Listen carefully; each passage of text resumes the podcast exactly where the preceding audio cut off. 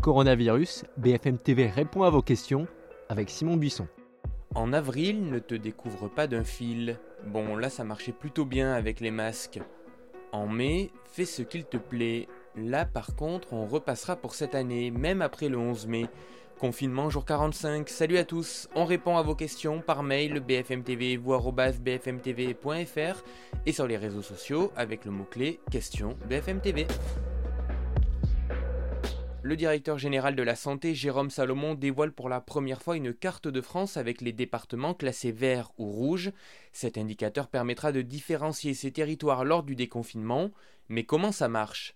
Le gouvernement se base sur trois critères. Premier critère, le nombre de nouveaux cas par semaine. Ça va permettre de déterminer le taux de transmission du virus qu'on appelle R0. Deuxième critère, le nombre de places dans les services de réanimation disponibles ou occupés dans chaque région. Troisième critère, la capacité de dépistage dans chaque département avec donc des tests et des brigades qui identifieront les cas contacts. Écoutez les précisions du Premier ministre Édouard Philippe hier à l'Assemblée nationale. D'abord, il y a un certain nombre d'obligations, et en vérité une majorité d'obligations, qui seront communes aux départements verts et aux départements rouges. Je l'ai indiqué, il faut le répéter, toutes les mesures de distanciation sociale, toutes les mesures de, précaution sont évidemment communes à tous les départements. Ça va sans dire, mais ça va mieux en le disant. Toutes les méthodes d'organisation, les brigades de, tests, euh, de remontée euh, des contacts, tout cela sera évidemment de la même nature partout euh, en France. Un certain nombre d'obligations ou d'interdictions, pardon, prévaudront partout en France. La non-ouverture, par exemple, des cafés et restaurants, je l'ai dit, restera valable partout en France, au moins jusqu'au 2 juin. Et ensuite, sur un certain nombre de choses, on peut évidemment différencier l'application. Ce sera le cas euh, s'agissant du rythme euh, d'ouverture des écoles. La carte définitive sera dévoilée le 7 mai prochain. Sophie aimerait savoir comment bien laver son masque barrière. Alors déjà, il faut savoir que sa durée d'utilisation ne doit pas excéder 4 heures, il est garanti pour 20 lavages. Au-delà de ce quota, ses capacités filtrantes ne sont plus garanties. Pour le laver, vous le passez à la machine, comme notre amour. Lavez-le à 60 degrés avec de la lessive pendant un cycle complet de 30 minutes. Il faut ensuite le passer au sèche-linge et si possible au fer à repasser.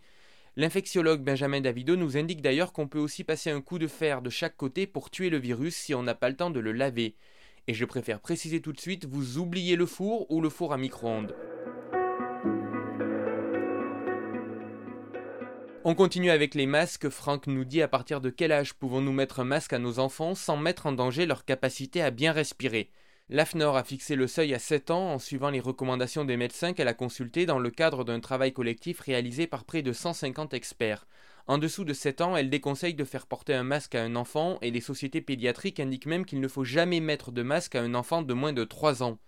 Pour les enfants au-delà de 7 ans, il existe des stocks de masques chirurgicaux disponibles pour les enfants malades ou fragiles. Rapprochez-vous de votre pédiatre si votre enfant souffre de maladies respiratoires sévères. Sinon, l'AFNOR propose sur son site des patrons pour élaborer des masques en tissu aux enfants de plus de 7 ans. Vous pouvez les trouver en tapant dans un moteur de recherche masque barrière enfant AFNOR. Une question de Johan maintenant. Je travaille dans la restauration. Est-ce que mon employeur peut me licencier pour un motif budgétaire lorsque le restaurant va rouvrir? Alors malheureusement, Johan, à la sortie du déconfinement, certaines entreprises, dont les restaurants, risquent d'être obligées de licencier si la reprise d'activité n'est pas au rendez-vous. Si votre patron doit se séparer de ses salariés, vous pourrez subir un licenciement économique. Le temps de retrouver du travail, vous serez alors obligé de vous inscrire sur Pôle emploi si vous avez travaillé au moins six mois dans les deux dernières années. Le nombre de demandeurs d'emploi a progressé de 7% en mars dernier, un triste record depuis 25 ans malgré la mise en place du chômage partiel pour passer la crise. Selon le ministère du Travail, cette hausse est due à l'arrêt des embauches.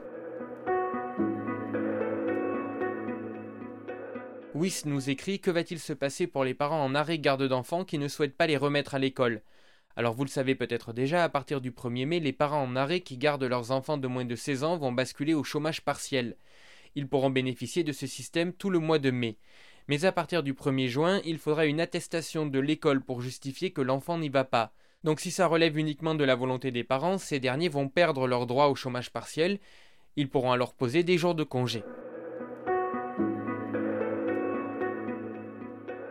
Jean-Louis nous demande quand est-ce que les cérémonies religieuses vont pouvoir reprendre. Pas tout de suite, Jean-Louis, aucune cérémonie ne pourra se tenir avant le 2 juin, a annoncé Édouard Philippe. Dans un communiqué, la conférence des évêques de France prend acte avec regret de cette décision.